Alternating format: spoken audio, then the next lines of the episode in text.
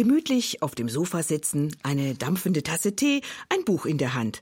Ein echter Genussmoment in der dunklen Jahreszeit. Welche Bücher sind lesenswert? Welche Adventskalender geben gute Impulse? In Kalando bekommen Sie heute Tipps. Inspirierend, kreativ und meditativ sind die Adventskalender, die wir Ihnen vorstellen. Und außerdem sprechen wir über neue Erzählungen und Biografien, einen Fantasy-Roman und einen Krimi. Also eine bunte Mischung. Sicher ist auch etwas für Sie dabei. Herzlich willkommen bei Kalando. Mein Name ist Sigrid Offermann.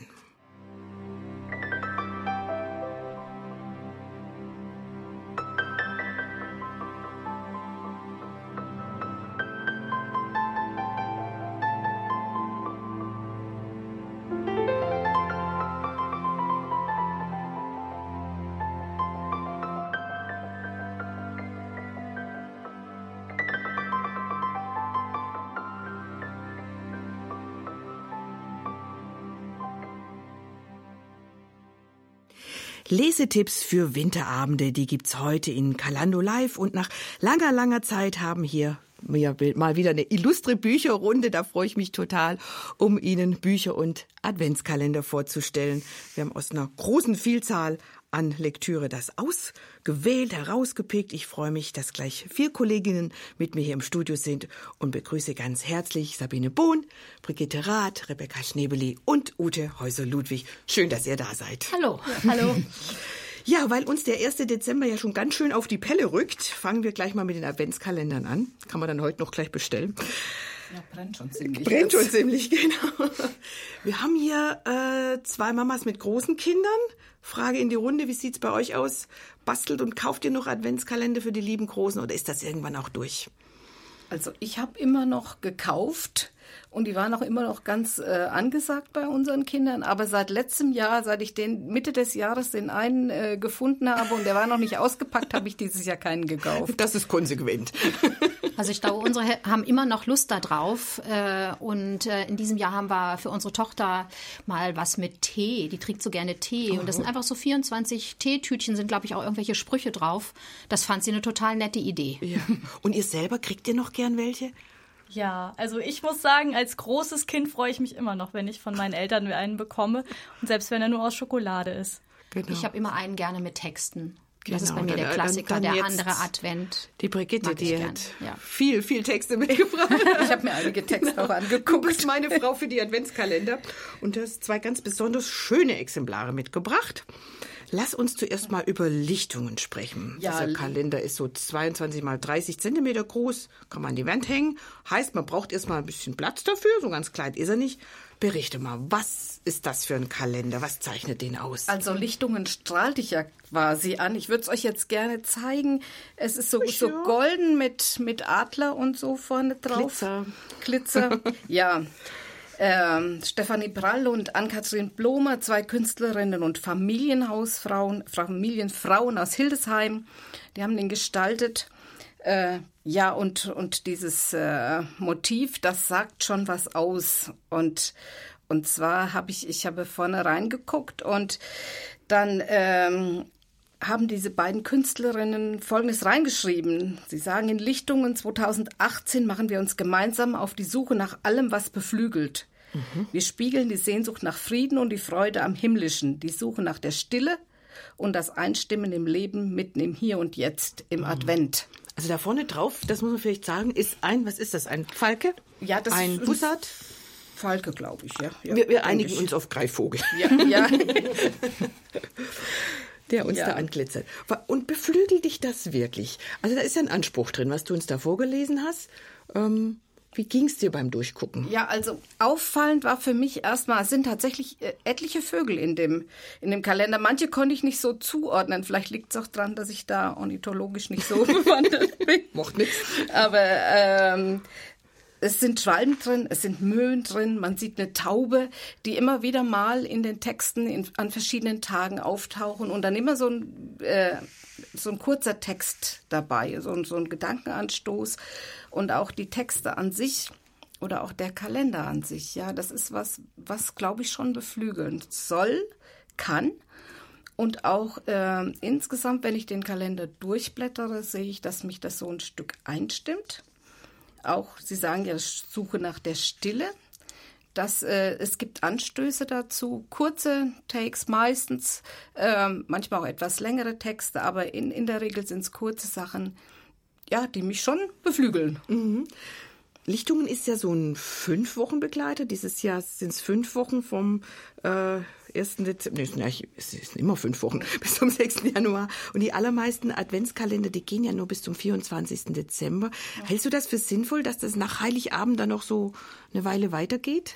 Ich finde es gar nicht schlecht, dass es weitergeht, weil äh, gut, ist, man, man geht ja so, man hat ja das Gefühl, in der Adventszeit, es geht so auf einen Höhepunkt zu, so Heiligabend und plötzlich äh, soll das so abbrechen. Mhm. Und hier geht's weiter. Und das finde ich spannend, weil es, es geht ja weiter. Es fängt ja eigentlich an, an Heiligabend erst an. Beginnt die Weihnachtszeit. Und, erst, genau. und dann, ähm, dann ist es, also ich finde es gut, dass es wirklich bis zum Ende der Weihnachtszeit geht und die geht ja noch mal bis zum 6. Januar. Ja. Entspricht halt dem Kirchenjahr, ne?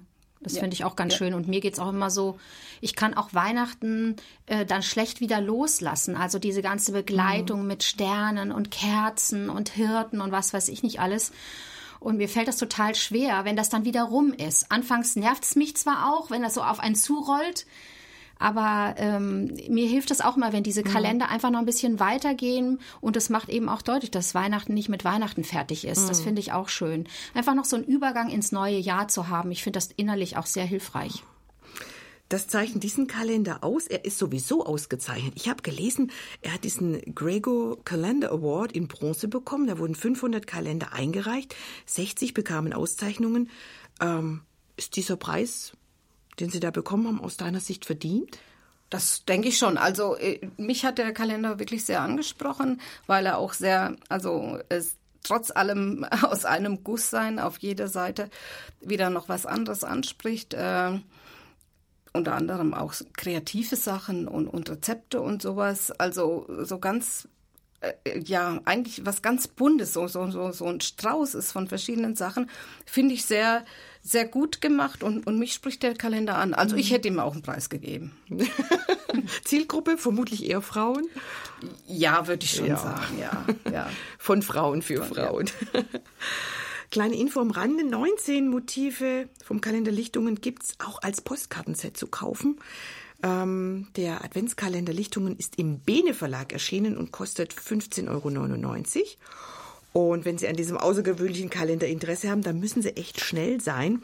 Der Verlag hat nämlich keine Exemplare mehr, aber sicherlich liegen noch welche in den Regalen der örtlichen Buchhändler und auch bei den einschlägigen Großhändlern im Internet ist dieser Adventskalender noch zu haben. Aber man sieht, er ist recht begehrt.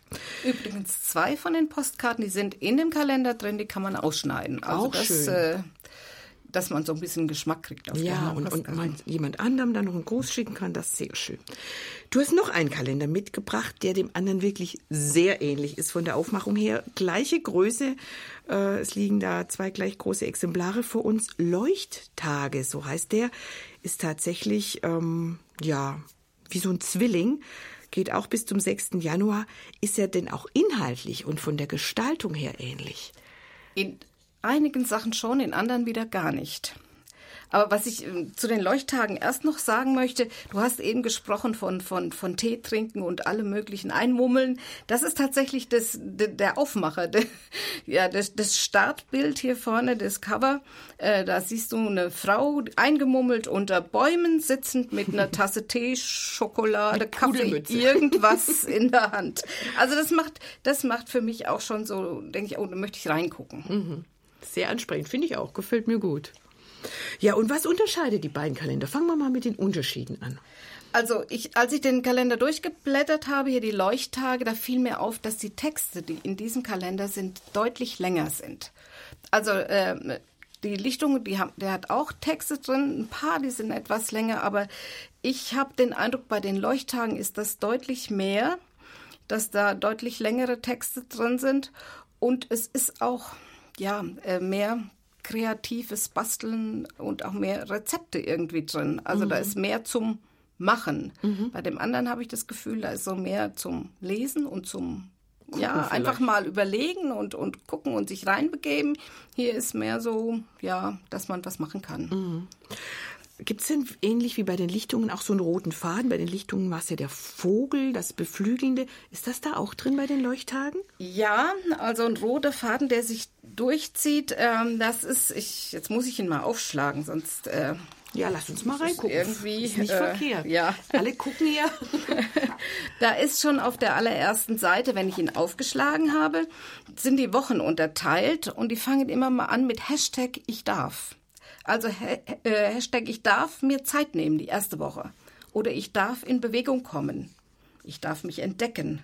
Ich darf mich lieben oder ich darf neu aufbrechen. Mhm. Und auch das ist das, was sich so durchzieht. Also zum Beispiel jeden Montag gibt es eine Karte, hier ist die Karte zum Ausschneiden, mhm. jeden Montag drin. Und da ist dieses Motiv, also diese, dieses Thema, was dann für die Woche ist, das ist immer schon da angegeben. Mhm. Also das äh, ist was, das war beim anderen nicht so, dass es hier, ja, fällt mir so auf.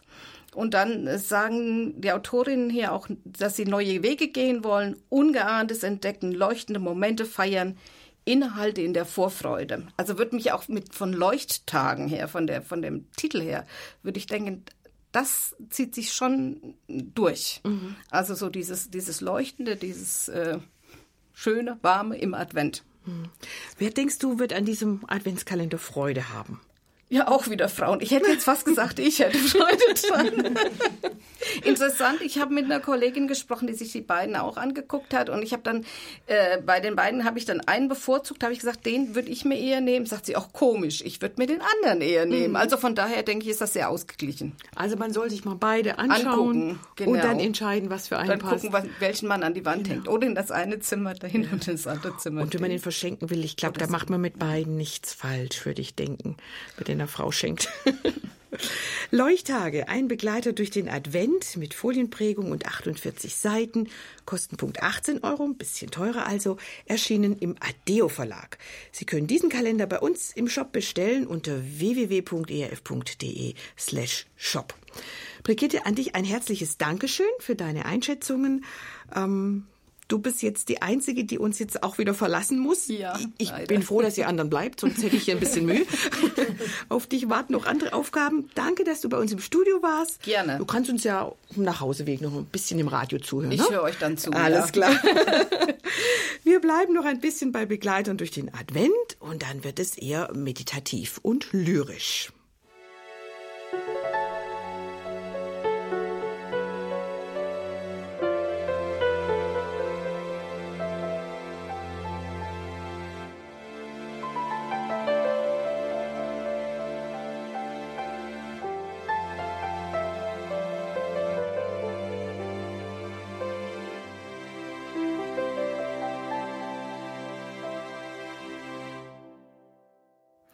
Meine beiden Kinder fragen mich schon seit Wochen, ob sie denn dieses Jahr auch noch einen Adventskalender kriegen. Ja, kriegen sie, jetzt habt ihr es gehört.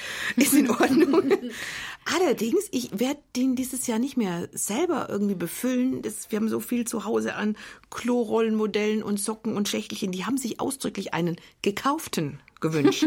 Das hat mich ja so ein bisschen in meiner Mama-Ehre dann auch äh, gekratzt.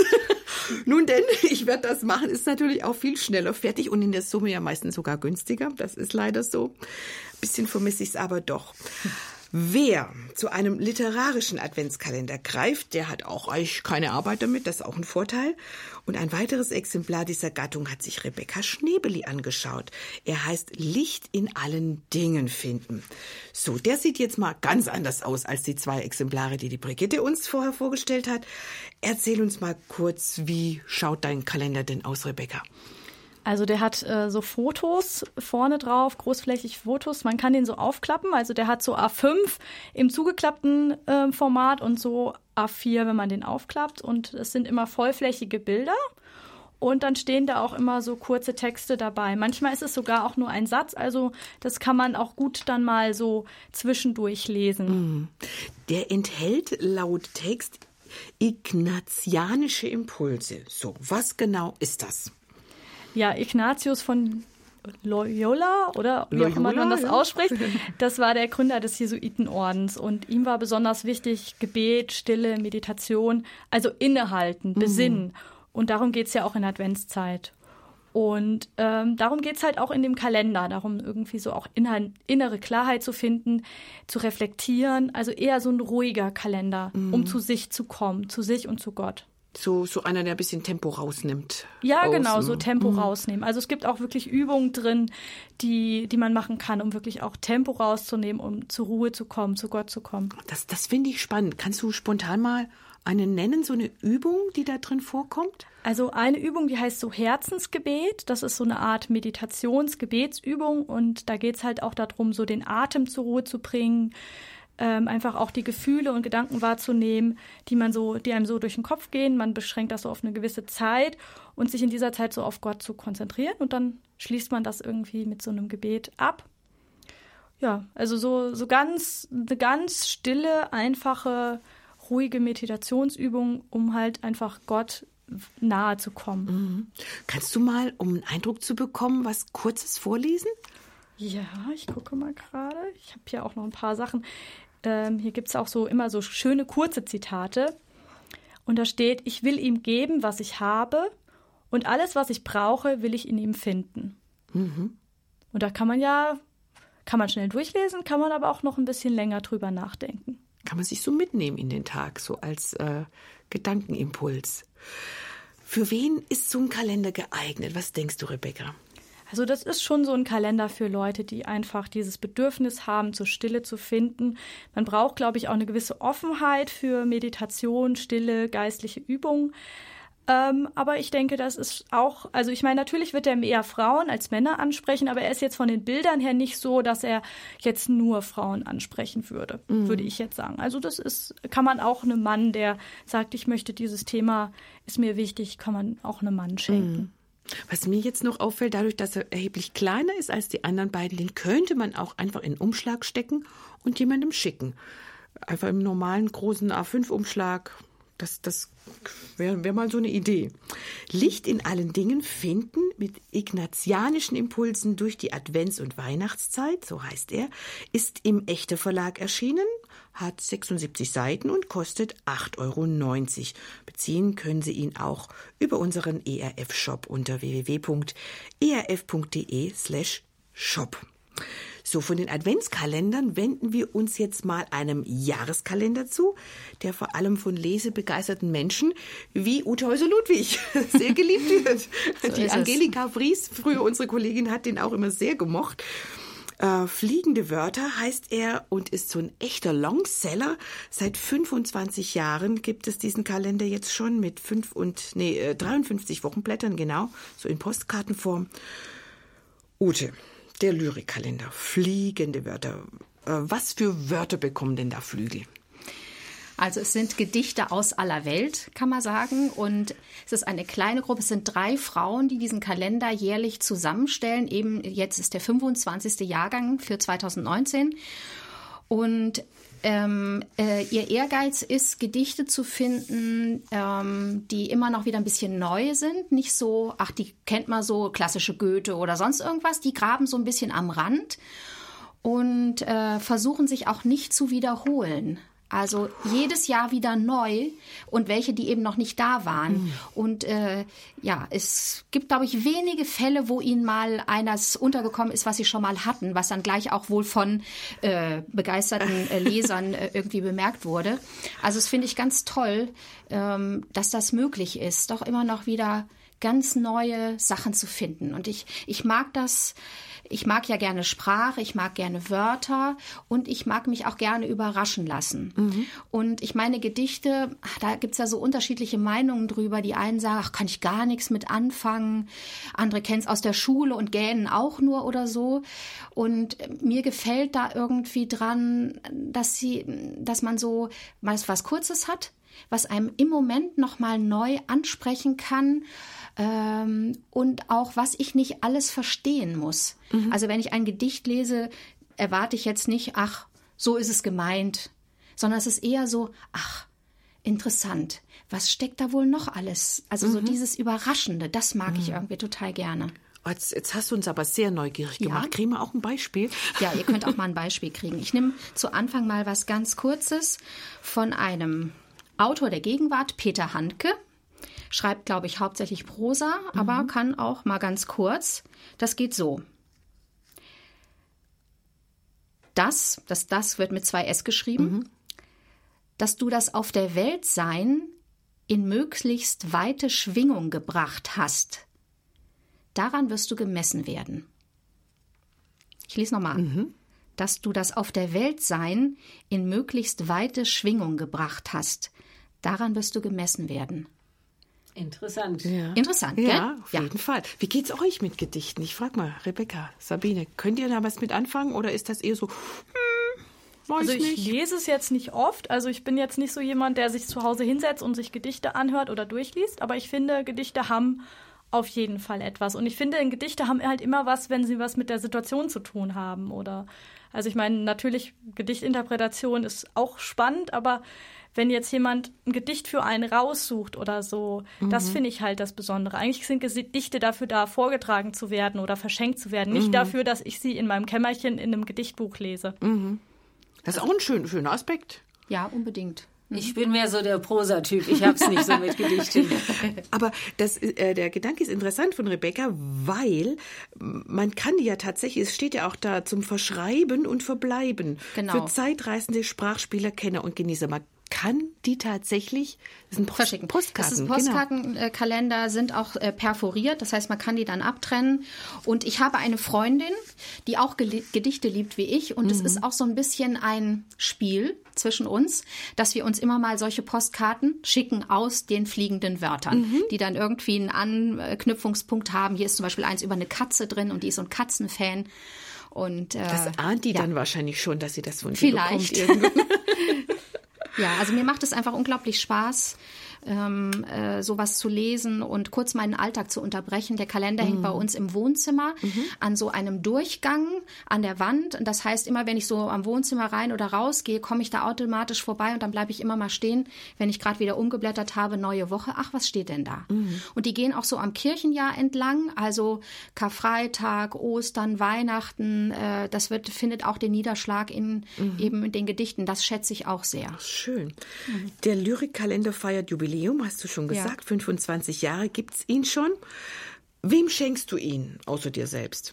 Außer mir selbst. Also ähm, ich habe ihn schon an meine Freundin verschenkt, an Leute, die einfach an sowas Spaß haben, so ein bisschen an Sprachspielen, ähm, an Worten, die eben kurz sind oder sowas. Man muss schon so ein bisschen ein, ein Freund von sowas sein. Also kann man nicht jedem schenken, aber ich finde sie auch nicht so kompliziert.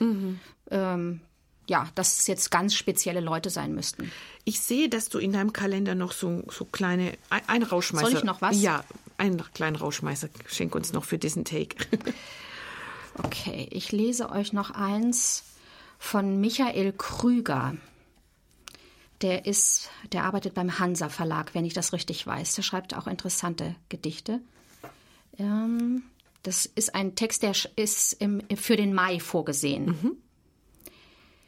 Wenn mich nicht alles täuscht, hat Gott sich in meinem Apfelbaum versteckt. Zum ersten Mal seit Jahren hat er sich ausgerechnet diesen Baum ausgesucht. Nicht gerade einen aufrechten Vertreter seiner Gattung, dessen Früchte holzig sind und bitter schmecken. Aber die Bienen lieben ihn. Wenn ich mich barfuß an seinen Stamm lehne, höre ich ihren Erzählungen zu. Von einem Meer aus Honig ist die summende Rede, das auch Moses nicht teilen kann. Ich kann Gott lachen hören. Da halten selbst die Vögel den Schnabel. Ach, wie süß. Das ist echt schön. Ah, Sabine, du wirst doch noch Fan werden. Das finde ich halt toll. Ja. Ne? So, da, ich finde das. Schön. Ja. Und was für ein schöner Gedanke. Ich, unser Apfelbaum hat auch nie getragen dieses Jahr zum ersten Mal. Gut, dieses Jahr haben alle Apfelbäume getragen. aber ja, da hat Gott auch gewohnt dieses Jahr. Fliegende Wörter. 53 Qualitätsgedichte zum Verschreiben und Verbleiben. Der Postkartenkalender kostet 16,95 Euro. Und nähere Infos dazu finden Sie unter www.erf.de slash Kalando. Dieses Mal nicht Shop, sondern slash Kalando.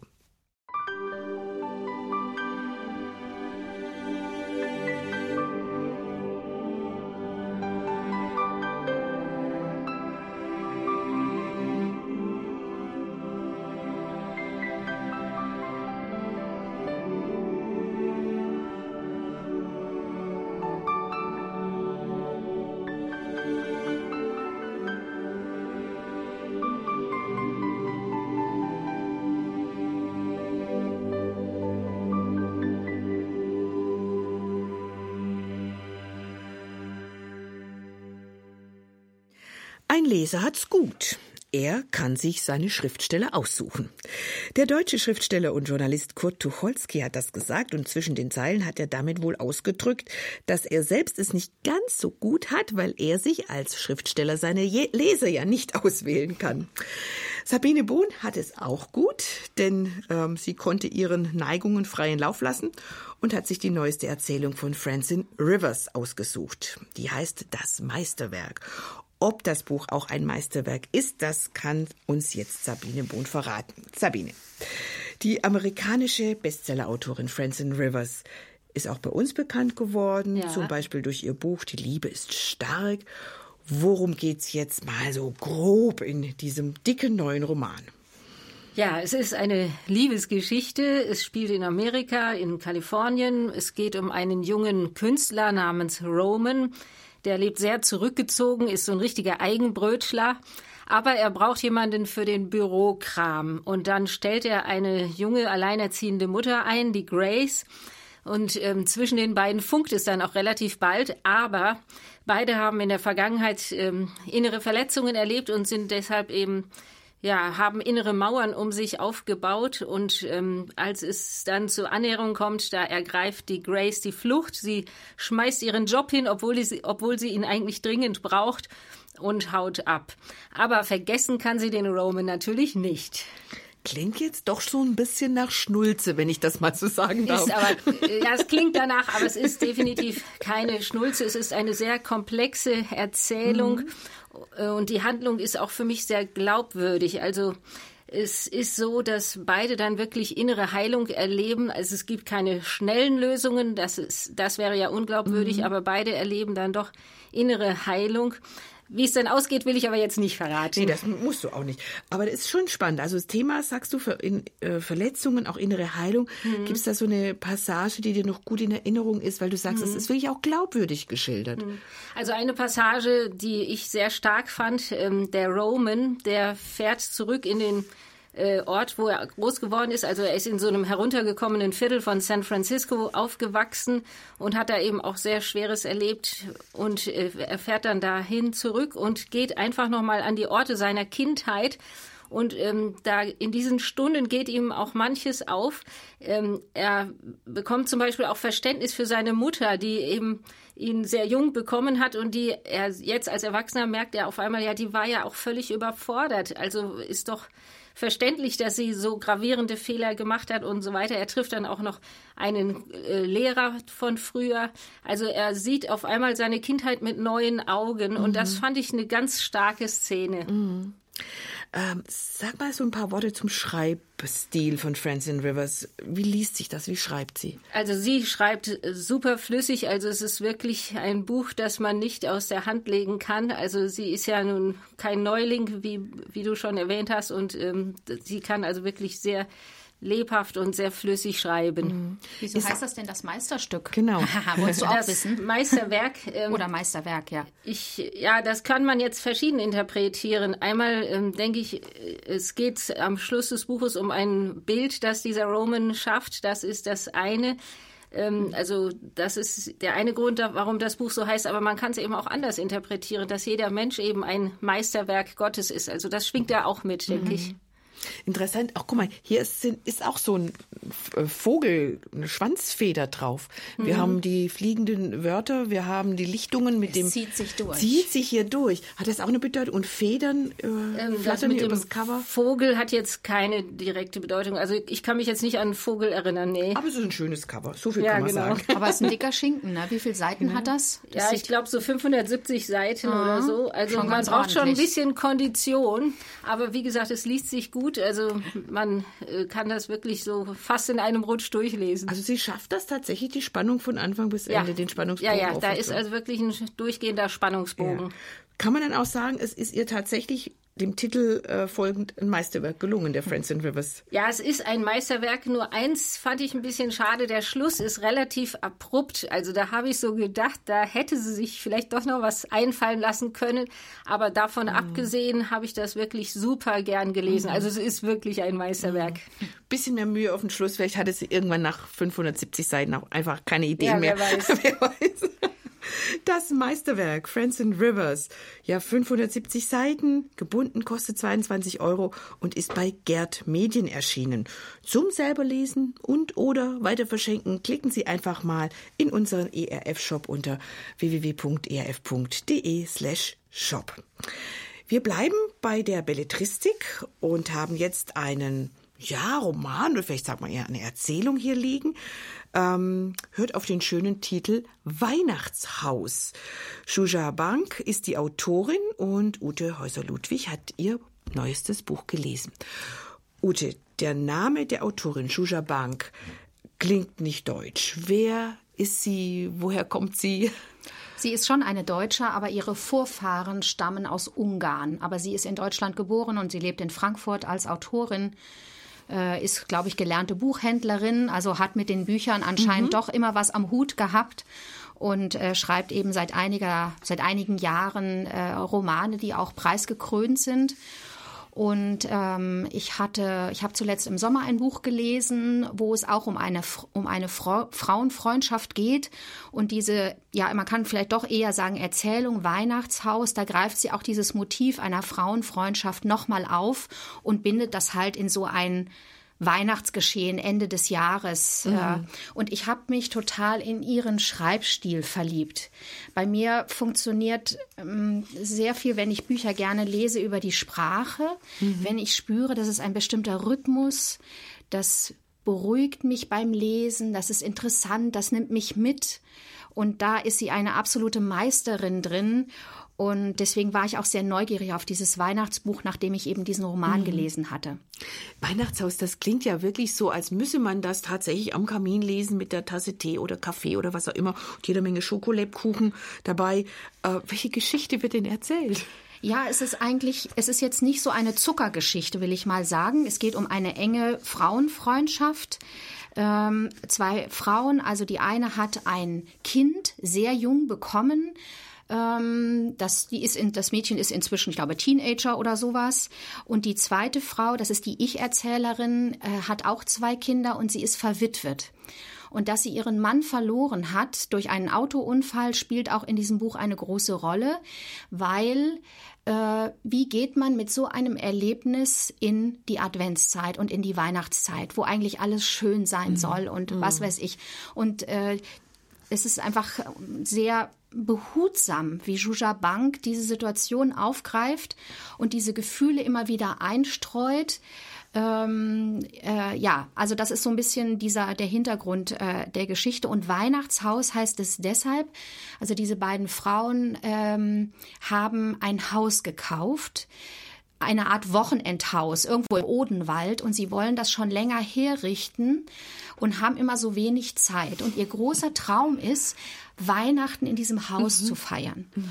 Und äh, es kommt, ähm, es taucht dann ein ähm, Mann in dem Buch auf, ein Amerikaner, ein alter Amerikaner, äh, durch, äh, der hat irgendwie Kontakt zu einer Kirchengemeinde, die in dem Buch vorkommt wo der Vater von einer dieser beiden Frauen hingeht, naja, und die schleppen den dann an. Und es stellt sich raus, dass der schmeißt sich plötzlich in diesen, äh, in diese Renovierungsarbeit und wird zu so einer führenden Figur. Und äh, für Juja Bank hat er auch was von einem Engel, mhm. weil er sehr viel initiiert und voranbringt und eben ihren Traum am Ende auch wahr macht, dass eben dieses Weihnachtsfest stattfinden kann. Und ähm, ja, also es ist eine schöne Weihnachtserzählung, ohne dass sie rührend wäre oder so, dass man denkt, ach nee, dieses Weihnachten immer, mhm. ne? da braucht man gar kein Plätzchen mehr dabei oder so. Das hat es gar nicht. Aber es greift ganz viele Motive auf. Plätzchen backen auch. Die beiden Frauen haben ein mhm. Café. Da kommt das natürlich auch drin vor. Aber diese Grundstimmung ist eher melancholisch, äh, würde ich schon sagen. Ähm, aber die Geschichte wendet sich. Mhm. Sie wendet sich und es ist auch so diese, ähm, es gibt immer so Rückblenden auch, wo sie dann erzählt, wie das war, als sie das erfahren hat, dass ihr Mann umgekommen ist und natürlich war sie auch unglaublich wütend. Warum passiert ihr das? Sie war da auch wütend auf Gott. Ja, ähm, und man merkt, die Geschichte ähm, ist so etwas, die kriegt so etwas Versöhnliches. Mhm. Das macht auch dieses Weihnachtsfest, ähm, dass sie merkt, äh, klar, die Trauer und der Schmerz, die werden mich begleiten, aber dieses Haus ist auch ein Bild für einen neuen Anfang. Denkst du, dass es auch ein gutes Buch wäre, was man zum Beispiel tatsächlich an Menschen, äh, die einen Verlust erlitten haben, zu Weihnachten schenken könnte, weil sie sich da wiederfinden? Unbedingt. Mhm. Also ja. an Trauernde. Mhm. Und wie gesagt, also mir selber ging es so, sie hat auch so schöne Worte. Oh, ich verliebe mich immer so in die Worte. sie spricht zum Beispiel äh, von einer Weihnachtsunruhe. Mhm. Ich hätte mir gewünscht, sie würde noch warten. Ich hätte mir gewünscht, sie würde in diesem Jahr einmal ganz aussetzen, mir zuliebe einfach nicht kommen. Aber heute Morgen war sie da, als ich aufgewacht bin, als ich aufstand, den Morgenmantel überzog, Wasser für den Tee aufsetzte und dachte, da bist du also, pünktlich und zuverlässig wie jedes Jahr, meine Weihnachtsunruhe. Jetzt bist du also da. Mm. Es ist also auch so ein schöner Stil. Sie entwickelt so die Sätze und Wörter aus dem, was sie gesagt hat. Genau, und dann geht so es noch mal weiter. Ach, das ist sowas von schön. Ja. Weihnachtshaus, das mhm. ist ein eher dünnes Buch ja. mit nur 111 mhm. Seiten. In diesem Jahr erschienen in der Edition Chrismon und kostet 12 Euro von Juja Bank. Auch das ist hier bei uns im ERF-Shop erhältlich. Klicken Sie einfach mal rein unter www.erf.de slash shop, so heißt's. Und wenn Sie spezielle Infos zu in dieser Sendung vorgestellten Büchern wollen, dann nehmen Sie den anderen Pfad und klicken www.erf.de slash Kalando.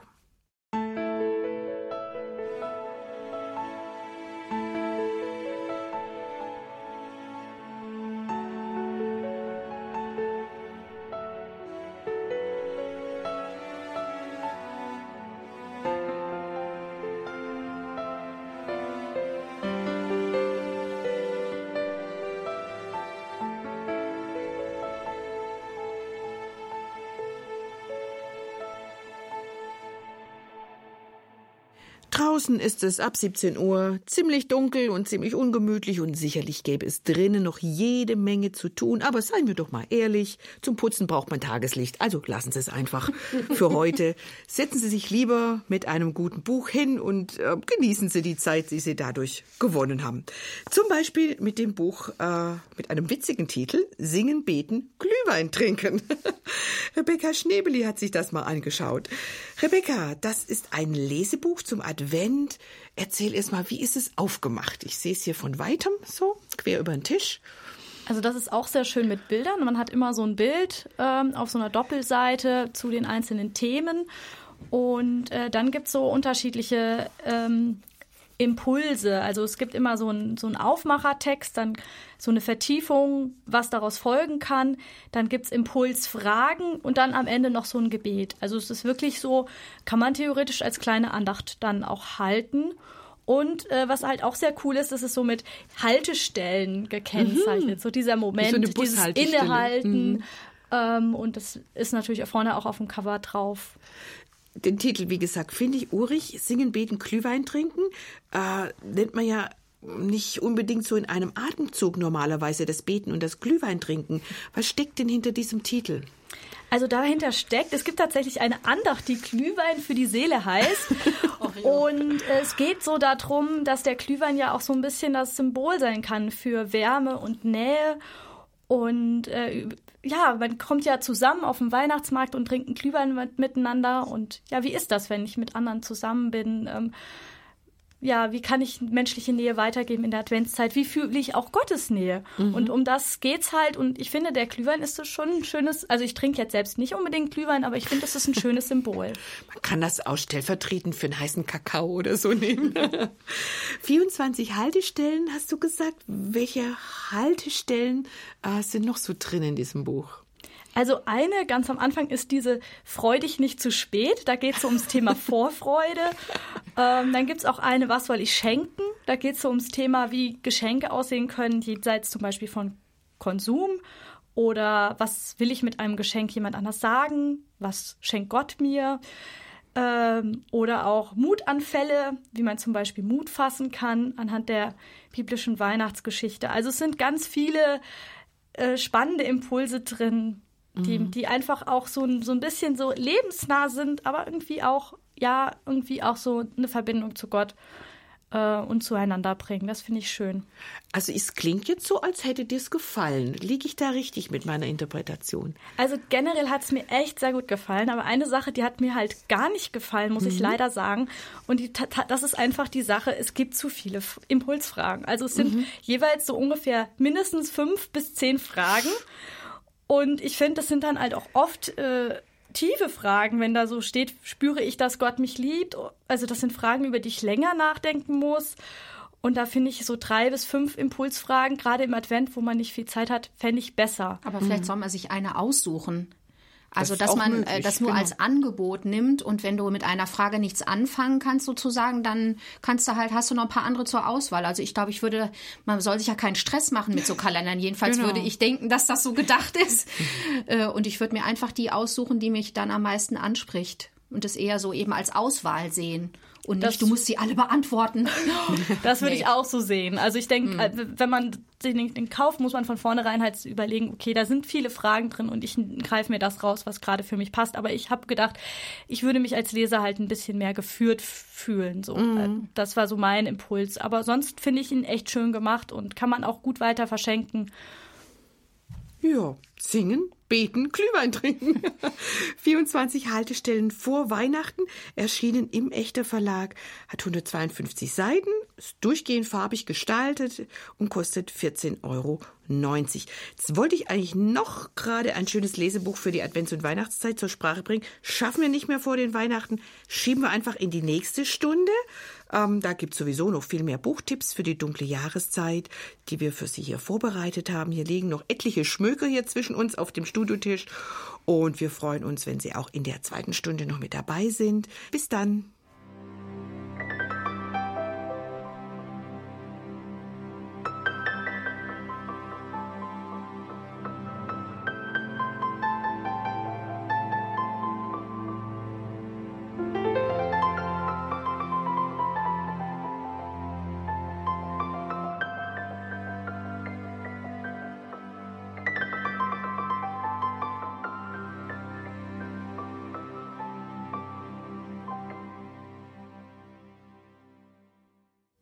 Buchtipps für lange Winterabende geben wir Ihnen heute in Kalando. Auf dem Programm stehen zum Beispiel noch ein Fantasy-Roman einer neuen Autorin, der Überlebenskampf eines Snowboardfahrers im Schneesturm und ein Krimi von Hawker Nessa. Also alle Bücherwürmer und Leseratten aufgepasst. Für Sie am Mikrofon ist Sigrid Offermann. Hallo.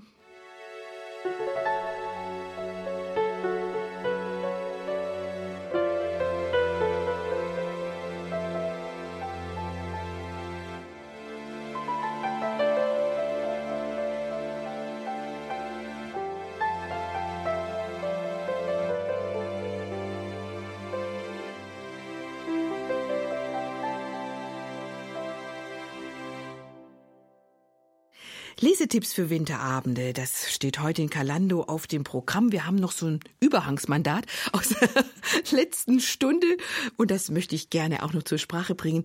Ute, du hast ein, ja, auch ein Weihnachts-Advents-Lesebuch mitgebracht, das Wilde Weihnachten heißt und das stammt aus der Feder von Andreas Schwarz.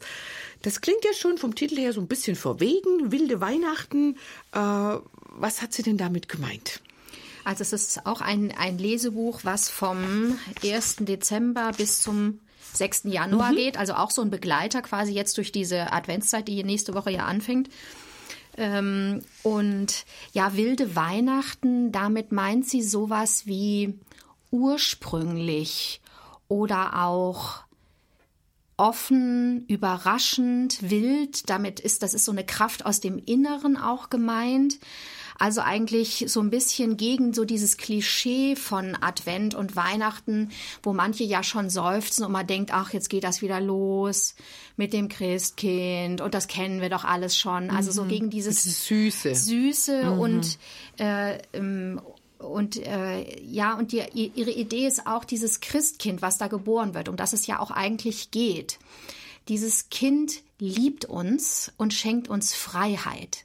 Und das lässt uns vielleicht auch ein bisschen wild sein, mhm. nämlich lebendig und ursprünglich. Und das ist auch so ein Gedanke, der ihr so wichtig ist.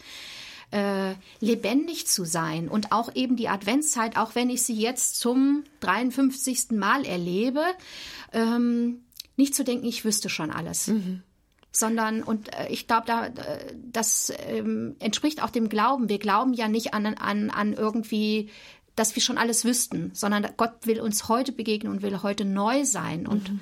und dieser Gedanke, der durchzieht dieses Buch und sie ist einfach toll darin, so Situationen im Alltag zu beobachten und zu zeigen, ja, da erlebe ich das. Guck doch bei dir auch mal hin. Du, vielleicht erlebst du das bei dir auch. Was ich witzig finde, ist dieses Cover. Da, man muss schon sagen, da grinst ein Esel über einen Holzzaun. Mhm. ich fand das Was, cool. Welche Assoziationen weckt das so bei euch? Also für mich war es irgendwie, Esel sind neugierig, sie sind eigenwillig, sie sind auch treu. Ja, und irgendwie hatte ich auch den verwegenen Gedanken, vielleicht ist Gott auch ein Esel. In diesen Eigenschaften, ja, mhm. dass er mhm. uns treu ist. Er ist aber auch eigenwillig, er hat seine eigenen Wege. Ja, also so, ich, ich musste da irgendwie so dran denken. Mhm. Und es ist einfach sympathisch. Esel sind ja so sympathische Tiere irgendwie, ne? Und natürlich auch mit der Weihnachtsgeschichte eng verknüpft, das genau. muss man genau. auch sagen. Mhm. Ähm, vielleicht kannst du uns noch mit einer kleinen Kostprobe aus diesem ja. Buch verwöhnen, dass wir auch so einen Eindruck bekommen, wie Andrea Schwarz schreibt. Sie lebt inzwischen äh, in der Nähe der Nordsee, im Emsland. Mhm. Und deswegen kommt hier auch das Meer drin vor. Und das ist eher einer ihrer meditativen Texte. Also sie hat auch viel Prosa sozusagen und Erlebnisse hier drin. Aber sie schreibt auch immer mal wieder gerne so was Meditatives. Und das heißt draußen am Meer. Der Wind geht rau. Wolken jagen vorbei. Sand peitscht mir ins Gesicht. Regenschauer durchnässen mich und doch schaue ich aus, halte stand, warte, bin. Einmal wird das Schiff doch kommen. Advent.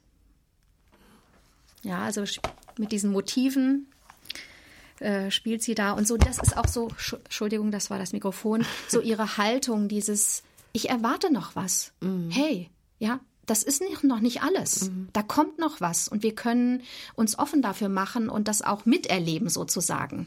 Ja. Wilde Weihnachten ist ähm, zwar ein Lesebuch für die Zeit vom 1. Dezember bis 6. Januar, aber wer den Kalender jetzt nicht gleich am 1. Dezember zur Verfügung hat, der kann ja auch später einsteigen. Da gibt es noch genug Lesestoff. Das andere Lesebuch, so ist der Untertitel für die Advents- und Weihnachtszeit von Andrea Schwarz, ist bei Patmos erschienen und für 15 Euro zu haben, unter anderem natürlich auch bei uns im ERF Shop. So, jetzt habe ich noch ein schönes Zitat hier mitgebracht. Romanschreiber sollten das Studium des echten Lebens nie überdrüssig werden. Des Studiums, so heißt es, sollten des Studiums des echten Lebens nie überdrüssig werden. Das hat einst die englische Schriftstellerin Charlotte Bronte gesagt. Ob das für die Schreiber von Fantasy-Romanen gilt, das will ich mal dahingestellt sein lassen.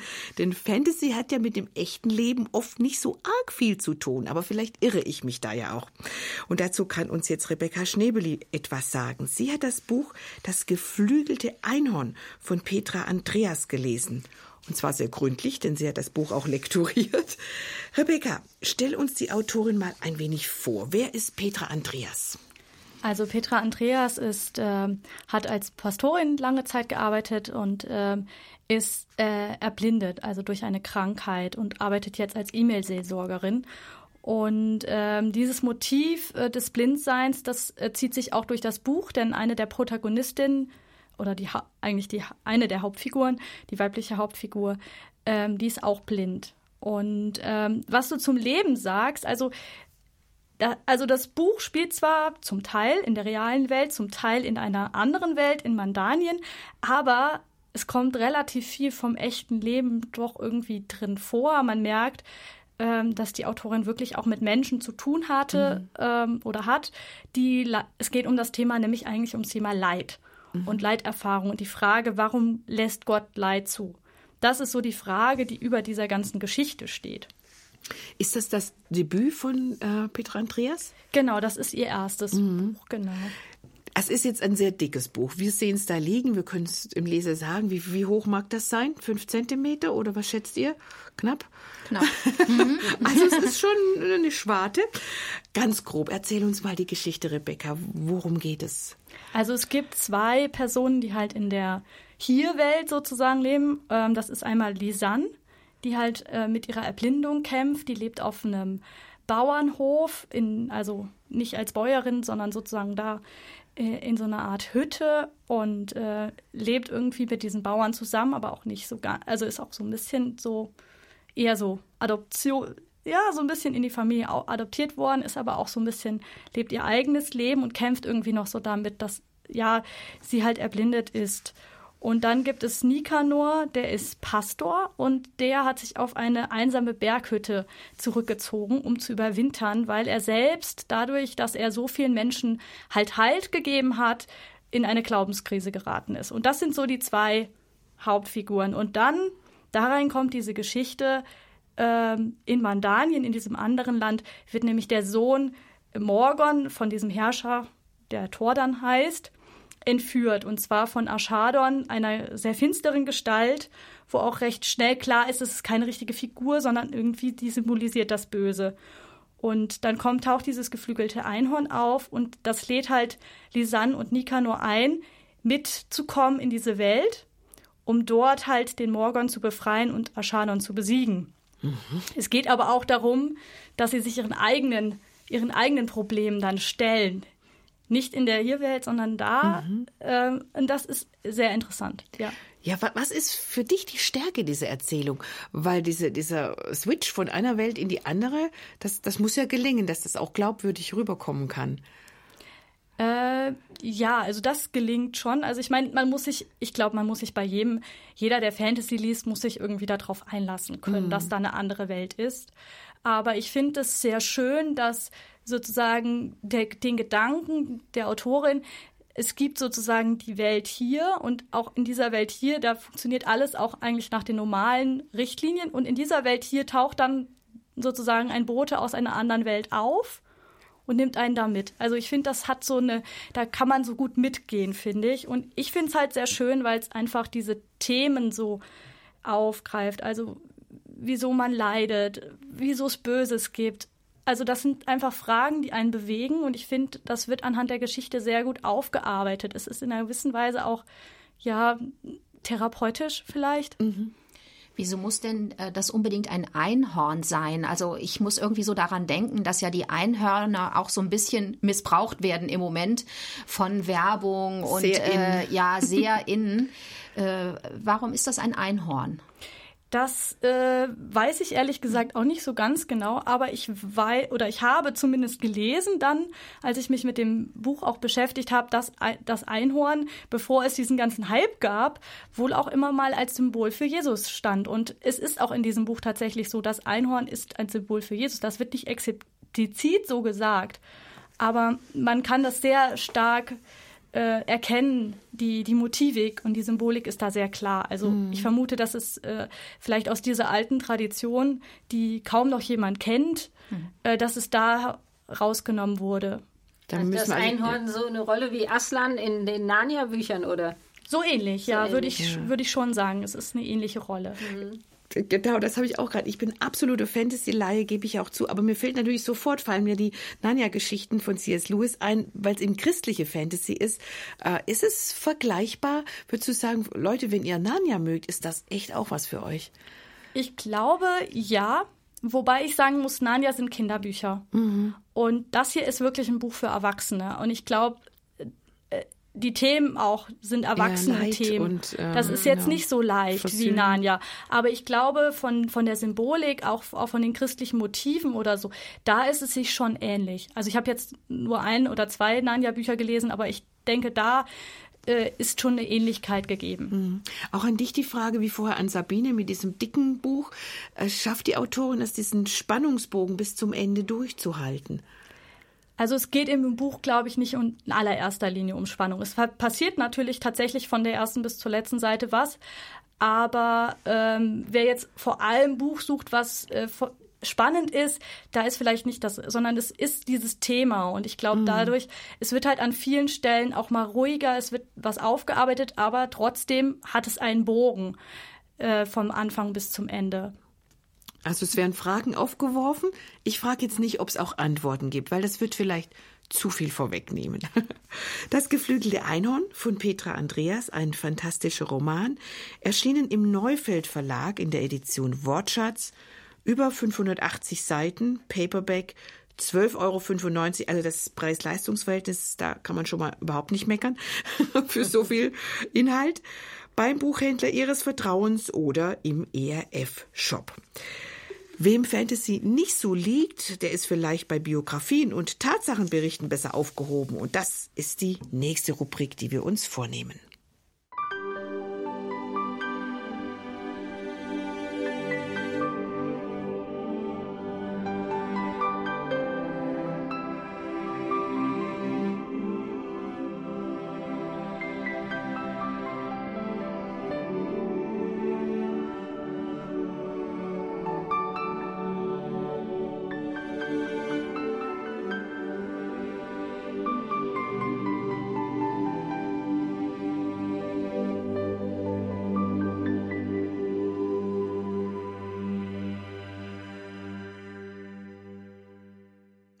Zeige mir einen Helden und ich schreibe dir eine Tragödie, hat der US-amerikanische Schriftsteller F. Scott Fitzgerald einst tollkühn angeboten.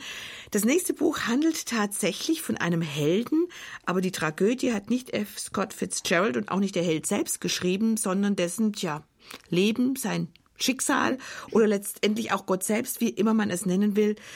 Eric Lemarque ist der Miracle Man und so heißt auch seine Biografie. Sabine Bohn hat sie gelesen. Sabine, wer ist Eric Lemarque? Ja, Eric Lemarque ist Amerikaner. Der Vater ist Franzose, darum dieser französische Nachname. Und er war lange Leistungssportler, also er hat ähm, in, er war Profi-Eishockeyspieler mhm. jahrelang und ähm, er ist eben dadurch bekannt geworden, er hat länger als irgendein Mensch vor ihm schutzlos in Eis und Schnee überlebt, nämlich acht Tage lang. Und das, äh, diese, durch diese Geschichte ist er eben bekannt geworden. Was genau hat er erlebt? Wie kam er in diese missliche Lage? Also er ist eben begeisterter Snowboardfahrer und er ist ähm, im Februar 2004 eben in so ein Skigebiet gefahren in der Sierra Nevada und dann ähm, zog ein Sturm herauf. Er sah den auch kommen, aber und das Gebiet ist dann auch evakuiert worden. Die Lifte sind abgestellt worden und er sah das alles, aber er war so ähm, von seiner Leistungsfähigkeit überzeugt. Er hat dann eben gedacht, da mache ich noch eine letzte Abfahrt. Hat dann eben diese Abfahrt gemacht in einem relativ wenig benutzten Teil des Skigebietes und das ist ihm dann eben zum Verhängnis geworden. Da kam er dann eben nicht mehr weg und er ist dann wirklich acht Tage und Nächte da rumgeirrt und ähm, ist also hat das also überlebt, aber er hat es teuer bezahlt. Er hat nämlich seine beiden Füße verloren. Also die Füße sind erfroren und die mussten ihm dann hinterher amputiert werden. Mm. Um, also diese dramatische Geschichte wird erzählt wird auch erzählt, wie sein Leben davor verlaufen ist, diese Eishockey-Karriere? Ja, es wird natürlich auch von seinem Leben davor erzählt. Wie gesagt, Berufssportler eine Zeit lang. Dann, als die Karriere beendet war, da wurde er, äh, bekam er einen Job bei einem Sportgerätehersteller dann hat er den Job aber irgendwann geschmissen und er ist drogenabhängig geworden. Also er ist von Crystal Meth abhängig gewesen.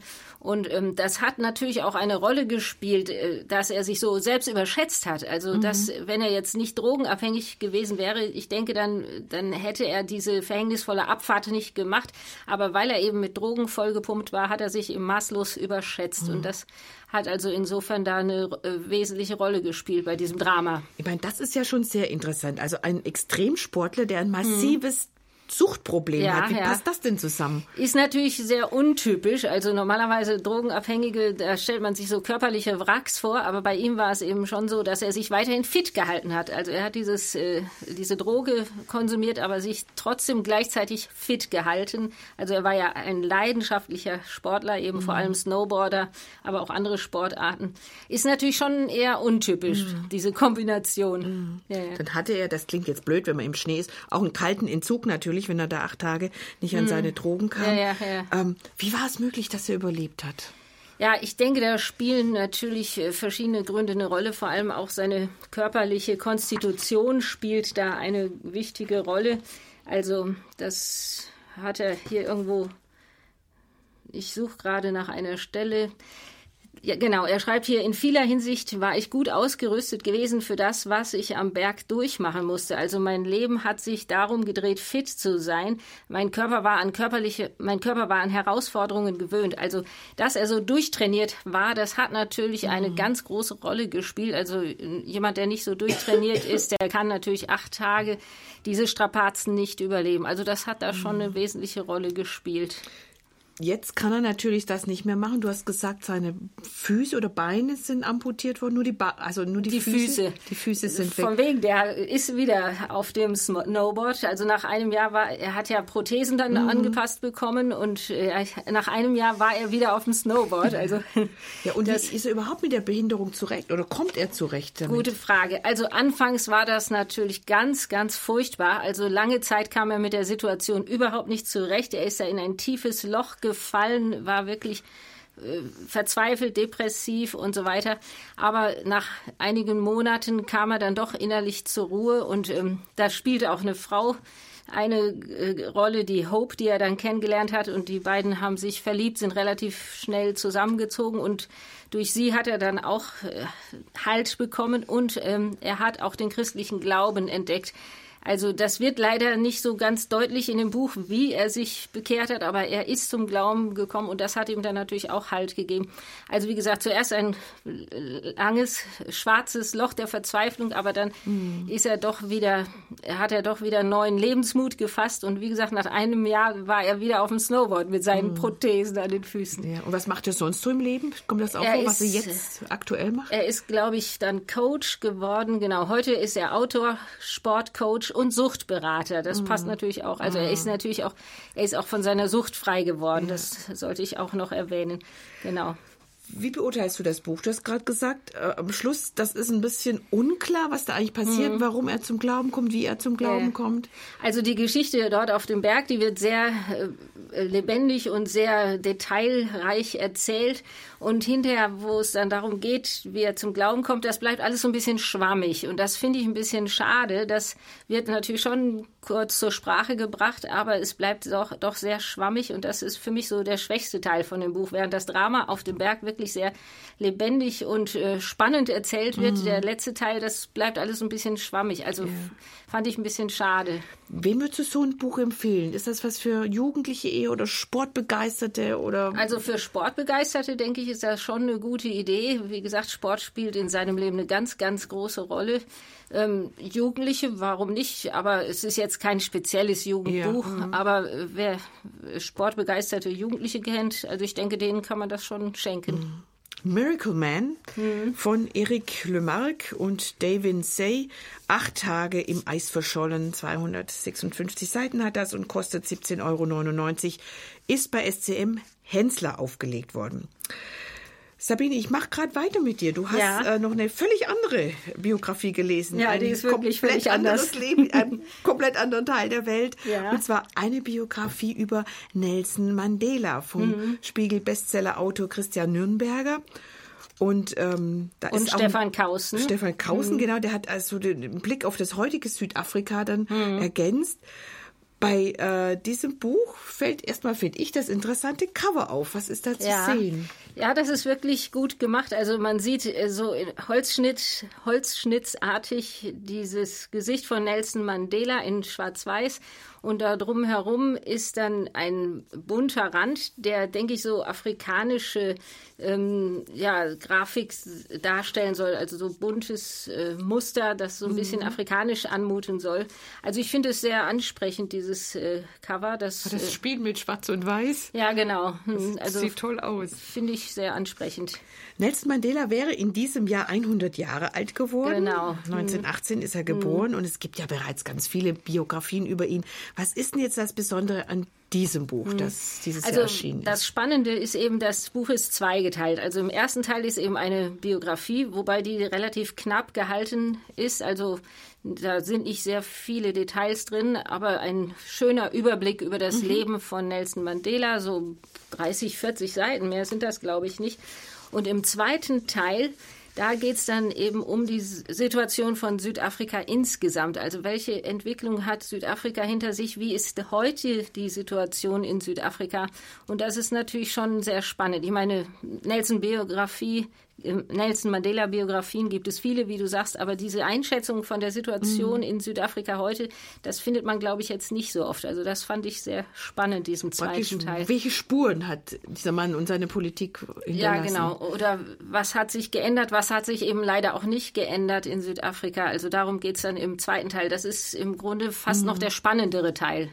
Genau. Das Buch ist ja für Leser ab 13 konzipiert. Merkt mhm. man das dem Buch irgendwie an? Das ist ja eine Generation, ich habe mir so überlegt, meine Tochter, die anders als wir Älteren mit dem Namen Nelson Mandela kaum noch was mhm. anfangen können vielleicht auch das Wort Apartheid noch nie bewusst gehört haben. Also ab 13 finde ich fast ein bisschen früh. Also das ist natürlich schon eine sehr verständliche Sprache, die die Autoren wählen, aber ich glaube, für 13-Jährige ist es doch noch ein bisschen früh. Also ich mhm. würde mal sagen, so 16-, 18-Jährige auf alle Fälle. Aber für 13-Jährige finde ich es fast noch eine Überforderung, ja. diese Thematik. Gerade nochmal persönlich, weil es mich interessiert, mhm. Äh, was schreibt ähm, Herr Kausen über diese Situation heute in Südafrika, über die Gleichberechtigung zwischen Schwarz und Weiß? Du hast vorher gesagt, was ist gelungen, mhm. was ist aber auch ja. nicht gelungen. Mhm. Also zunächst mal ganz positiv im Vergleich zu anderen afrikanischen Staaten steht Südafrika wirklich gut da. Also es ist ein stabiles Land, es ist eine Demokratie, ein mhm. Rechtsstaat, es gibt Meinungsfreiheit und so weiter.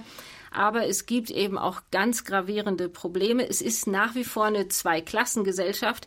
Aber die Grenze verläuft jetzt nicht mehr zwischen Schwarz und Weiß, sondern zwischen Arm mhm. und Reich. Also mhm. es ist im Grunde, da leben im Grunde erste und dritte Welt Tür an Tür. Also es gibt äh, die Reichen, inzwischen auch reiche Schwarze durchaus, aber die breite Masse ist eben sehr, sehr arm und die mhm. leben wirklich äh, Tür an Tür. Und ähm, wie gesagt, einige Schwarze haben es zu Reichtum gebracht, aber die Masse der Schwarzen lebt eben in tiefster Armut. Für die hat sich leider gar nichts geändert mhm. im Grunde. Also wirkliche Chancengleichheit ist bis jetzt leider nicht erreicht worden, muss man einfach sagen. Trotzdem die Frage, hat dir das Buch, sagen wir mal, gefallen? Vielleicht der falsche mhm. Ausdruck, aber weitergeholfen? Hat es dich gut informiert? Ja, ich habe wirklich Einsichten gewonnen, die ich vorher so nicht hatte. Also klar, Nelson Mandela hat man natürlich schon von gehört, aber so im Detail habe ich mich nie näher befasst mit mhm. dem Mann und äh, das hat schon für mich, äh, hat mich schon sehr fasziniert, diesen Mann mal so ein bisschen kennenzulernen und vor allem auch dieses Land mal so ein bisschen kennenzulernen, mhm. sofern das auf dem Papier möglich ist. Es ist ein sehr überschaubares Buch mit mhm. etwa 100 Seiten rund. Ähm, ist das jetzt hauptsächlich interessant für Menschen, die sowieso politisch ein bisschen interessiert sind, oder ist es auch tatsächlich für Einsteiger? Du sagst, naja, 13 ist mhm. vielleicht ein bisschen untertrieben, aber. Also es ist auf jeden Fall für Einsteiger geeignet. Wie gesagt, die Sprache ist jetzt nicht kompliziert für Leute, die äh, politisch interessiert sind, sowieso geeignet und auch vielleicht für Leute, die vorhaben, nach Südafrika zu mhm. reisen. Also ich meine, das ist ja inzwischen auch ein beliebtes Ziel bei Touristen und wer da vorhat, mal nach Südafrika zu fliegen, also für den ist es vielleicht auch eine interessante ja. Einführung in dieses Land. Mhm. Nelson Mandela von Christian Nürnberger und Stefan Kausen ist bei Gabriel erschienen. Das gehört zur Verlagsgruppe Thienemann-Esslinger. 12,99 Euro kostet diese kleine Biografie über einen großen Politiker. Dieses Buch gibt es nicht im ERF-Shop, aber die Infos dazu, die bekommen Sie natürlich trotzdem bei uns. Und zwar unter www.erf.de slash Kalando. Und jetzt wird's hier gleich kriminell. Also schon mal drauf einstellen.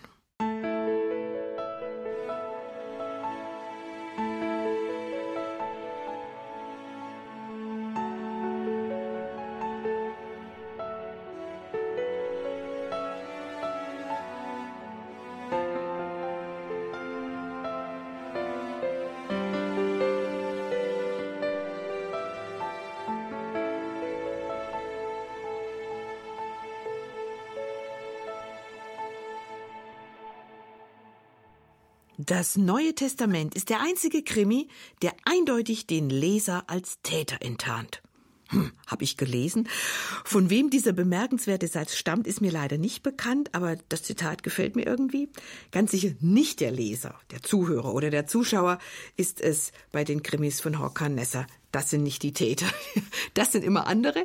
Rebecca Schnebeli hat sich mit Intrigo beschäftigt und das ist von Horkan Nesser. Rebecca, was genau ist das? Das ist so ein bisschen ein kompliziertes Kom Konglomerat, aber du bringst da jetzt Licht rein. Also Intrigo, ähm, das ist der Name einerseits für eine ähm, Erzählungssammlung von Hakanessa, die er jetzt rausgebracht hat. Ähm, da finden sich mehrere Erzählungen, die auch schon in anderen Büchern erschienen sind. Und zum anderen ist es aber auch ein Filmprojekt, das sozusagen den Anreiz dazu gegeben hat. Denn drei äh, der Geschichten aus diesem Buch werden auch äh, sozusagen filmisch dargestellt. Eine läuft tatsächlich auch schon im Kino äh, ich habe es jetzt nicht in meiner Nähe gefunden, aber vielleicht finden Sie es zu Hause ja in Ihrer Nähe. Und äh, das, der Film, der sozusagen schon läuft, ist halt Tod eines Autors. Und äh, in dem Hörbuch, was ich gehört habe, sind halt diese drei Geschichten, die halt auch äh, filmisch dargestellt werden, die sind da halt auch präsentiert. Also quasi der Film zum Hörbuch zum Buch oder so ähnlich. Genau, aber die Geschichten gab es halt schon. Also man hat sie sozusagen äh, aufgegriffen äh. und hat halt gedacht, für die, die jetzt halt die Filme gucken, ist es natürlich schön, in einem Buch diese mhm. unterschiedlichen Erzählungen dann auch zusammen zu haben. Das ist jetzt vielleicht so ein bisschen Eule nach Athen tragen, aber ich frage dich trotzdem mal, ich äh, oute mich jetzt als totalen Ignoranten. Kannst du uns den Autor Horkan Nessa so ganz kurz mal vorstellen, ein bisschen? Also Horkan Nessa ist einer der bekanntesten Krimi-Autoren. Äh, er hat auch, glaube ich, mal in dem Interview gesagt, dass die Deutschen mit ihrer Krimi-Begeisterung da auch äh, nicht hm. gerade geringen Anteil haben. Also er ist auch in Deutschland an seinem, an seinem einer Erfolg. der beliebtesten. Ähm, er schreibt seit Ende der 80er Jahre, war vorher Lehrer und ich finde, er ist so der Philosoph und, Philos äh, und Psychologe unter den Krimi-Autoren. Also mhm. das ist äh, das ist nie wilde Verfolgungsjagden pur, sondern da geht es immer irgendwie um das tiefmenschliche, um die Seele des Menschen, die wir ja, wie wir aus dem Neuen Testament wissen, dunkel ist. Mhm.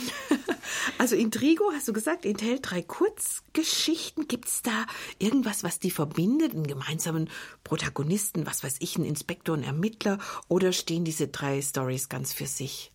Also die stehen alle so für sich. Ähm, ich glaube, in dem Film haben sie irgendwie die Orte äh, so gemacht, dass es an den gleich am irgendwie der es einen verbindenden Ort gibt, aber es sind eigenständige Geschichten und es, eher das Thema ist immer mhm. ähnlich. Also es geht um Vergangenheit und Gegenwart und äh, darum Schuld, Unschuld, ja, wie beeinflussen einen Sachen, die vielleicht früher passiert mhm. sind, Schuld, die vielleicht früher passiert ist. Es geht um Menschen, die verschwinden oder verschwunden sind oder nicht in allen, aber das ist auch eines der Themen. Und ja, und manchmal geht es halt auch ganz klar um die Frage, wer ist eigentlich der Täter und wer ist das Opfer. Das ist nicht immer ganz so leicht zu sehen. Klingt ja auch spannend, dass man gar nicht so weiß, wer ist Täter und wer ist Opfer. Einfach mal exemplarisch. Eine von diesen drei Geschichten. Ähm, du hast gesagt, Tod eines Autos läuft auch schon in Kinos, wahrscheinlich in etwas kleineren Programmkinos. Ähm, die Geschichte, erzähl uns die mal kurz so, ohne, ohne den Ausgang vorwegzunehmen. Ja, natürlich. Also ein Übersetzer wird angefragt, ein, ein Manuskript zu übersetzen von dem Autor Rhein. Und der ist vorher unter äh, ja, mysteriösen Umständen gestorben, verschwunden. Man geht von Selbstmord aus. Und das Interessante ist, dieses Manuskript soll nicht in der Originalsprache erscheinen, sondern es soll als erstes in der Übersetzung erscheinen. Mhm. Und dann reist dieser Übersetzer Mörk in die Stadt A, die in vielerlei Hinsicht Ähnlichkeiten mit Amsterdam hat, aber irgendwie wird das auch nicht so ganz klar. Und um dort halt an dem Manuskript zu arbeiten, weil das die Heimatstadt von dem Autor ist. Und ähm, außerdem sucht er halt da nach seiner verschwundenen Frau, denn er hat ihr Husten im Radio gehört, auf einer Radioaufzeichnung eines also Konzerts. Aufpassen beim Radio hören. Und äh, darum geht's halt in dem in der Geschichte. Um diese zwei. Und irgendwie wird auch deutlich, in diesem Manuskript ist irgendwie auch ein Code versteckt. Also mhm. von diesem Autor, was er übersetzt, da ist irgendwie eine Doppel, doppelte Botschaft. Oh, das klingt echt spannend. Wie hat's dir gefallen, Rebecca? Ich fand's richtig spannend. Vor allem, ich hab's, äh, ich muss sagen, ich hab's zweimal gelesen, äh, gehört und war dann richtig, ähm, ja, überrascht, weil beim zweiten Hören hat es nochmal deutlich nochmal mehr Fragen aufgeworfen und nochmal eine ganz wieder, nochmal eine andere Sicht auf die ganze Sache äh, geworfen. Also es ist schon irgendwie spannend. Es ist eine Ich-Erzählung, äh, so in einer Art Ich-Erzählung geschrieben. Und ähm, also meiner Meinung nach lohnt es sich, sich das Ganze auch nochmal anzuhören, weil mhm. man bleibt vielleicht mit so, wenn man sich so einmal durchhört beim Bügeln, dann bleibt man vielleicht mit ein paar Fragen hängen und dann ist es vielleicht ganz sinnvoll, nochmal zuzuhören oder sich das Buch auch zum Nachblättern zu holen, weil das bietet nämlich neben der drei Geschichten, die es nur im Hörbuch gibt, äh, fünf, alle fünf Geschichten. Mhm. Hörbuch, das ist auch schön, dass ein Hörbuch hier jetzt dabei ist. Wie bist du dem mit dem Sprecher klargekommen? Oh, also es ist einer meiner absoluten Lieblingssprecher. Vielleicht höre ich auch deshalb so gerne Horkan Nessa, weil das immer der grandiose Dietmar Bär spricht. Äh, der ist vielleicht manchen aus dem Tatort-Team mhm. Köln bekannt. Und der hat einfach so eine Art, den, den, den, den Ton des Autors wirklich zu finden. Also die kennen sich wohl auch. Der war wohl auch schon mal mit Nessa dann auf Lesereise und man merkt einfach, der hat einfach diesen der hat einfach diesen Duktus von den Worten, der kann das so schön rüberbringen. Also ich, ich würde es vielleicht, ich, ich wäre vielleicht manchmal sogar enttäuscht, wenn ich es lesen würde, weil ich finde, irgendwie immer, wenn ich Hakan Hakan Lesser denke, dann höre ich Dietmar Hörst Bär. Also klare Hörempfehlung in diesem Fall. Das Hörbuch Intrigo enthält äh, drei Kurzgeschichten, ist erschienen bei BTB und kostet 12 Euro wir haben vorher schon drüber gesprochen, als die Musik lief, kann man sich ja auch immer mal ausleihen, zum Beispiel in der örtlichen Stadtbücherei, Stadtbibliothek, wenn es sowas gibt bei Ihnen am Ort, ist ja auch mal eine Idee. Ich frage mal nur kurz in die Runde, seid ihr auch Krimi-Leser? Ja, ja schon. Ich lese jetzt nicht so viele Krimis, aber so ab und zu eine Elizabeth George oder Horkan Nessa, das muss mhm, einfach muss sein. sein. Ich muss mich da auch mal einreihen. Und für euch Hörbuch, ist das eine Option oder doch lieber Papier in der Hand? Hörbuch eher selten, meistens schon in Papierform. Mhm. Also ich lese, ich höre schon auch gerne Hörbücher mit einer guten Stimme. Also Dietmar Bär kann ich mir auch super vorstellen. Da hätte ich auch sofort Lust, mir das anzuhören. Ja. Nach so viel Nervenkitzel gibt's gleich wieder etwas Beruhigenderes, sollte man jedenfalls meinen. Wir sprechen über ein Buch mit Engelgeschichten, aber die Menschen, ähm, denen laut biblischen Berichten Engel begegnet sind, die waren ja zunächst alles andere als beruhigt. Sie waren im Gegenteil höchst alarmiert. Und ich bin jetzt gespannt, wie das bei dem Buch sein wird, das wir Ihnen gleich noch vorstellen.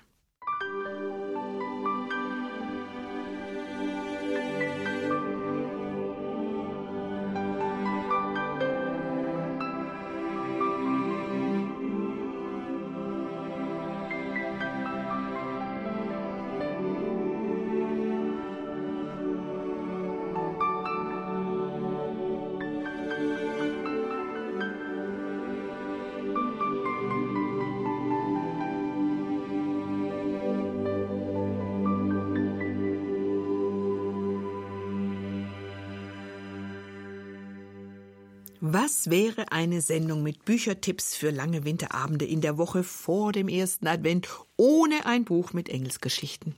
Eben, haben wir uns auch gedacht. Und deshalb wird Ute Häuser-Ludwig uns noch das neueste Werk der Hamburger Autorin Susanne Niemeyer vorstellen. Fliegen lernen heißt dieses Buch. Irgendwie haben wir es heute mit Flügeln. Ähm, geflügelte Worte, ein Adventskalender mit. Ein geflügeltes Einhorn. Ein geflü genau, ein geflügeltes Einhorn, ein Buch mit Flügeln drauf, hat sich so ergeben. Das sind jetzt Engelsgeschichten aus der Bibel. Und wer die Autorin Susanne Niemeyer ein bisschen kennt, der weiß, das sind jetzt keine Nacherzählungen biblischer Geschichten, sondern Ute, was, was macht äh, Frau Niemeyer aus diesen Vorlagen? Das ist wirklich eine gute Frage. Also, vielleicht muss man erst mal sagen, so ein bisschen, wie sie Engel versteht, ja? Also, das sind so ein bisschen, das sind Begleiter des Menschen, die reden mit einem Menschen, die sind freundlich, aber sie können auch sehr hartnäckig sein. Ähm, sie bleiben an der Seite des Menschen. Manchmal sind sie auch witzig. Also zum Beispiel, sie macht halt auch gerne so, Ich glaube, sie schreibt auch gerne ein bisschen Geschichten gegen den Strich, um uns auch so ein bisschen wach zu machen. Und äh, ein bisschen wie Andrea Schwarz, denk nicht, dass du schon alles weißt. Mhm. Und denk nicht, dass du in der Bibel schon alles kennst. Selbst wenn du vielleicht weißt, äh, wo Engel in der Bibel vorkommen. Und dass es letztlich darum geht, ähm, dass diese Geschichten auch zu unserer eigenen Lebendigkeit beitragen, ja. Und da zum Beispiel kommt der erste Engel, der trägt ein Superman-T-Shirt. Ja, da mag manchmal denken, hä? Ja, aber das sind so Momente, die, die sie will uns überraschen und sie will eben dieses Wachrütteln da auch. Äh, ähm, ja, guck, guck in deinem eigenen Leben, erlebst du noch Überraschungen oder gähnst du dich selber schon so an, dann kann was nicht stimmen, mhm. weil Gott uns lebendig machen will und eben diese ja, kleinen Figuren, die sie dann, über die sie schreibt, die können so neue Momente im Leben von Menschen auslösen. Mhm. Ja. Die äh, Bibeltexte, die zu den Geschichten passen oder die Sie dazu inspiriert haben, die werden ja auch abgedruckt. Kann man denn gleich schon zu Beginn der Erzählung ahnen, um welchen Text es sich wohl handelt, wenn man sich in der Bibel auskennt? Oder ist das so gut hm? getarnt, dass man da gar nicht drauf kommt? Also manchmal vielleicht schon. Auf der anderen Seite ist das, glaube ich, überhaupt nicht ihr Ziel. Und wie langweilig wäre das denn? Du fängst an, die Geschichte zu lesen und denkst, ach, kenne ich ja schon. Mhm. Ich finde es eigentlich besser, ich lese die Geschichte und gucke danach, ach, was hat sie denn dazu inspiriert? Und bin dann manchmal überrascht, ach, diese Szene war das. Mhm. Also sie hat zum Beispiel eine Geschichte geschrieben, geht es um eine Frau, was man ja vielleicht kennt, wenn man öfter mal Bahn fährt, die äh, in einem Zug sitzt und total viele Telefonate führt, weil sie so wichtig ist und so mhm. beschäftigt Wahrscheinlich auch ist. ganz laut, dass alle Ja, Türen, natürlich. Genau. Und das geht allen natürlich tierisch auf den Keks, aber sie merkt das gar nicht. Und äh, dann wird dieser Zug langsamer und da ist eben auch ein Engel anwesend und äh, er wirft quasi diese Frau aus dem Zug im übertragenen oh. Sinne. Also er schmeißt sie nicht wirklich raus, mhm. aber sie steigt dann tatsächlich aus. Und diese Frau heißt Frau Moss. Mhm. Frau Moss hat 23 Telefonate. so, und äh, dann ist sie auf so einem Feld und dann spielt ein Feuer eine Rolle. Aha, denke ich, dachte ich so beim Lesen. Mhm, ist ja interessant. Und dies ist ein heiliger Ort. Ha, klingelt's bei mhm, euch? Ja. Mose. Mose. Mose. Ja. Mhm. Aber eher wirklich ganz ungewöhnlich, dass mhm. sie zwar Motive aufgreift, aber wie gesagt, du hast es anfangs schon gesagt, es sind keine Nacherzählungen, sondern eher die Ideen, die in diesen biblischen Geschichten auch ste äh, stecken, die versucht sie ins Heute zu kriegen, eben in den Zug, in die Bahn, in mein eigenes mhm. Leben, ja. Und so diese Idee, wo steige ich denn mal aus? Wo entdecke ich, hier ist was Besonderes, hier mhm. will vielleicht Gott auch zu mir sprechen. Mhm. Ähm, die Frau entdeckt sozusagen nochmal wieder sich selber ganz anders, ja, äh, und auch, dass sie dass sie es mag, einfach barfuß über so ein Feld zu gehen. Also auch so dieses Motiv, das Kind nochmal in sich zu sehen, ja, und nicht nur beschäftigt zu sein. Mhm. Also es ist sehr vielschichtig und immer auch humorvoll und mit so einem Augenzwinkern mhm. erzählt. Auch so gegen den Strich gebürstet, sagst Unbedingt, du? ja. Ich habe gerade vorher so gedacht, manche Geschichten könnten manchem Leser tatsächlich auch mal dann gegen den Strich gehen. Mhm. Äh, es gibt ja schon auch denke ich, gewagte Bemerkungen. Ich habe mal äh, reingelesen und Interpretation der biblischen Geschichten. Äh, wie siehst du das? Kann man das aushalten? Muss man das einfach auch mal aushalten? Ich glaube schon. Und äh, ich habe, also ich persönlich habe nicht so ein großes Problem damit, weil ähm, ja ich die Bibel auch nicht auf der einen Seite klar, sie ist ein fertiges Buch, ja, sie ist und da sind äh, schöne Geschichten drin, aber für mich heißt das nicht, dass man das nicht weitererzählen kann, ja. Und äh, und es geht für mich auch nicht, es geht eher darum, wie sprechen diese Geschichten in die heutige Zeit und nicht, ist das genau so, wie die Bibel das erzählt hat. Mhm. Also für mich ist das einfach zu knapp gedacht. Ich glaube, dass Gott größer ist. Und Jesus hat ja auch neue Geschichten erfunden in seiner Zeit. Der hat auch geguckt, was ist da im Alltag, was kennen die Leute, ja, und worüber kann ich sprechen, dass sie mich verstehen. Hm. Und so glaube ich, brauchen wir Autoren wie Susanne Niemeyer, die auch eine gewisse Übersetzungsarbeit leisten. Gerade auch für Menschen, die wenig Zugang zu der Welt dieser biblischen Geschichten haben. Da muss man ja Brücken bauen. Da muss man Figuren haben, äh, ne, ja, die so Einflugschneisen haben. Ich muss dich jetzt abhören, Ja, Ute. Ich kann nur ab. noch sagen, dass ich euch dankbar bin, dass ihr da wart. Fliegen lernen von Susanne Niemeyer bekommen Sie bei uns im ERF-Shop. Und ähm, ja, ich sage einfach Tschüss, herzlichen Dank. Gucken Sie rein, es ist alles im rundum sorglos Paket auf unserer Homepage zur Sendung www.erf.de slash Kalando. Vielen Dank auch an Sie zu Hause, dass Sie mit dabei waren. Das war unsere Bücherrunde und wir sagen alle Tschüss, für heute. Tschüss.